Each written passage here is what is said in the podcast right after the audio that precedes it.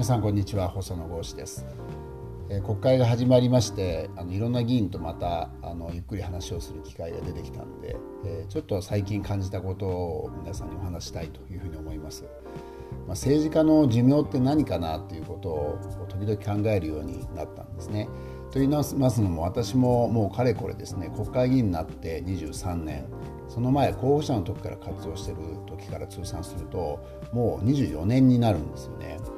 で議員になるもしくは政治家を目指した頃は、えー、私の中で言うと20年を一つの区切りにしてました。28歳で初挑戦しましたので、まあ、50歳ぐらいで一つ区切りをつけるかななんてことを考えてこの世界に入ったんですね。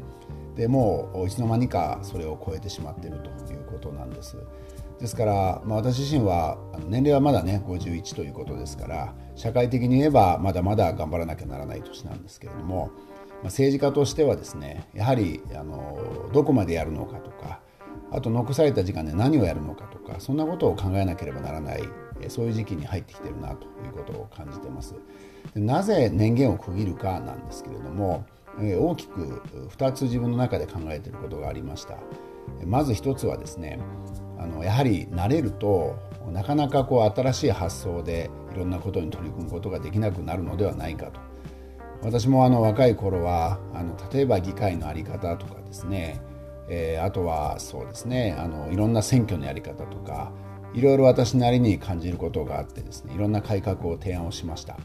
まあ、ただ、えー、時間が経過をするとだんだんそのやり方に慣れてきますのでね、えー、改革を提案しにくくなるんじゃないかというふうに思っていたんです。ただ現実はちょっと逆でえー、私は長くいればいるほどですね変えなきゃならないところっていうのがはっきり見えてきてよりあの具体的に提案できるようになったなというふうにあの感じてます。例えばあの議会なんかでもですね、えーまあ、質問通告が遅いことによって官僚の皆さんが長時間労働を強いられていると、まあ、これ従来から言われていたんですがどうしても野党の時というのはですね特に若い時というのは質問の回数多いですしえーまあ、気にしながらもルールは守りながらもですねやはりあの官僚の皆さんとかなり、えー、まあなんていうかな丁々発しやり取りをしていた時期っていうのがありましたで今もおかしなことは言いますただ基本的にはあの霞が関の官僚の皆さんというのは政治を前に進めるという意味では仲間ですのでやはりもう少し働き方という意味でですね国会が配慮していかなければならないのではないかと強く思うようになりました。まあ、したがって、えそういった意味での国会改革という意味では若い時よりも今の方が具体的にいろんなことが提案できるかなという感じがしてます。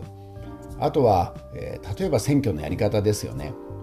あの初め、まあ、凱旋カーなんていらないんじゃないかなんて思ったんですが実際に凱旋カーを使わないとですね選挙になりませんし新人候補の場合は名前を知ってもらわないとですね全く勝負になりませんので、え使うことにしましたそれから8回えー、まあ、なかなか選挙区にいられなかった選挙もありましたけれども、えー、基本的には凱旋カーを使ってやってきました、えただ徐々に変えてきましてね例えば、えー、まあ、平日の昼間特に午後のひとときなんていうのはですねあの住宅街に入るとあのお子さんなんかが昼寝をしているケースが結構あるわけですよね赤ちゃんなんかが。そういったところにですね凱旋会で乗り込んでわーわーやるとこれはもう本当に皆さんにご迷惑かけてしまうのでもうそういったことはあのやらなくなりましたで徐々に凱旋カーにこだわらずに、えー、中身をどう伝えていくのかということを考えるという意味ではですね選挙を経験をした中で、えー、改革できるところが出てきたかななんていうふうにも思ってます、まあ、次の選挙いつになるか分かりませんけれども、えー、次の選挙のやり方も今からいろいろ考えているところなんですね。まあ、まとめて言うならば、あの物事を変えるということに関して言うと、え若いか年齢がいったかということでですねそれほど違いはないというか私の場合には、えー、年を取った方が具体的に提案できるようになったかなというふうに思います。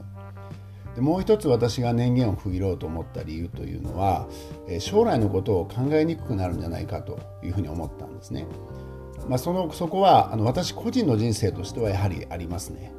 やはり20代の時というのは、まあ、それこそ50年先を考えなければなりませんので自分の人生の先のことを考えた時にこれは変えていかなければならないとかね、え、これをやらなければならないということは、ま、結構ありましたね。え、例えばそうですね、ま、安全保障なんかはえ、そのことを強く意識して民主党の中でも具体的な提案をした時期というのがありましたそしてそれからもう30年二十数年が経過をしてですね今どうかというと、えー、実は自分の人生ではなくてその次ですね自分の子供の世代のことを考えるようになりました、えー、まあ自分の次の世代のことを考えると今度はですねこれからえー、例えば、まあ、半世紀60年先のことを考えるということになるんですよね。ですからより先を考えなければならないという状況になってきました、まあ、最近特に若い人の所得の問題なんかに一生懸命取り組んでいるのはそれが理由なんですけどね。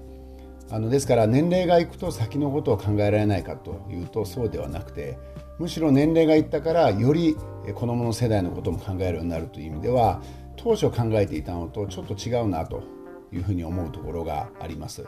ですからまあ二十数年経ちましたけれどもここから人頑張りしっかりしないかんなというのが今の率直な思いなんです。ただいつまでもダラダラやるかというとですね私はそこは、えー、やはりあの違うと思ってます。あのベテランの議員の方たくさんいましてね立派な方多いです、えー、そういった中にはそれこそも80代になってもまだ意気健康でですねこれからも頑張っていただきたいなという方もいます。ただ逆にですねあのー、やはりもうなかなかこう新しいことにチャレンジするのは難しいんじゃないかないうようなことを感じることもないこともないと、えー、率直に言うとですねそういう人も中にはいますですから自分の中でどこに限界があるのかとか、えー、何をするのかということはですねやはりどこかで見極めながら決着をつけていかないといけないなというのは、えー、周りを見ていても強く感じるんですよね。まあ、そこで私は5年ごとに検証しようと思ってます。えー、まあ55歳の時に細野豪氏は果たして次の仕事があるかどうか、まあ、その時にどれぐらい将来のことを考えてるかということさらにはどういう改革プランを持ってるかというようなことは当然自ら検証していかなければならないと思います。で仮にそこをクリアした場合は次は60だと思うんですよね。で60歳というと会社で言うならば、まあ、もうそこは定年というところがほとんどですので、えー、その時に果たして自分が、えー、どういう役割になるのかもう一度そこで考え直したいなというふうに思ってます、まあ、今人生長いですから100年と言われてます。ですからあの一つの仕事だけで人生を全うする時代じゃなくなりましたよね。で私の周りでもちょうど私ぐらいの年でですねあの違う仕事について7080まで立派にやってるって人っていうのをたくさん見てます。えー、ですから、まあ、遅すぎるということは、え、ないわけですけれども、まあ、それでもですねやはり、えー、新しいことを始めるという意味では、えー、50代、まあ、ギリギリ60代かな、まあ、そこが一つの、まあ、やり遂げるという意味ではですね新しいことをですね一つの年齢の壁にはなってくるというふうに思います。そういったことも含めて、えー、私自身は長くやること自体にそれほど価値を感じていません。そして諸外国を見るとですねこんな、えー、20年も30年もやってる議員ばっかりっていう国は珍しいですからね逆にそういう議員が居座ることによって新しい人たちになかなかチャンスが訪れないという面もあると思いますそこは避けなければなりませんので自分なりに、ま、しっかり考えてあの政治家としての役割を果たしていきたいななんてことをですね、まあ、いろんな若手議員とかベテラン議員の皆さんとか話しながら考えているということでお話をさせていただきました。えーまあ、これから、あのまあ、月曜日ということでこれまでやってたんですけども、あのむしろ、えー、いろいろ感じたところがあった時に不定期で、えー、ポッドキャスト配信をしていきたいというふうに思ってますのでまたぜひ皆さん聞いていただければというふうに思います。それではまたお会いしましょう。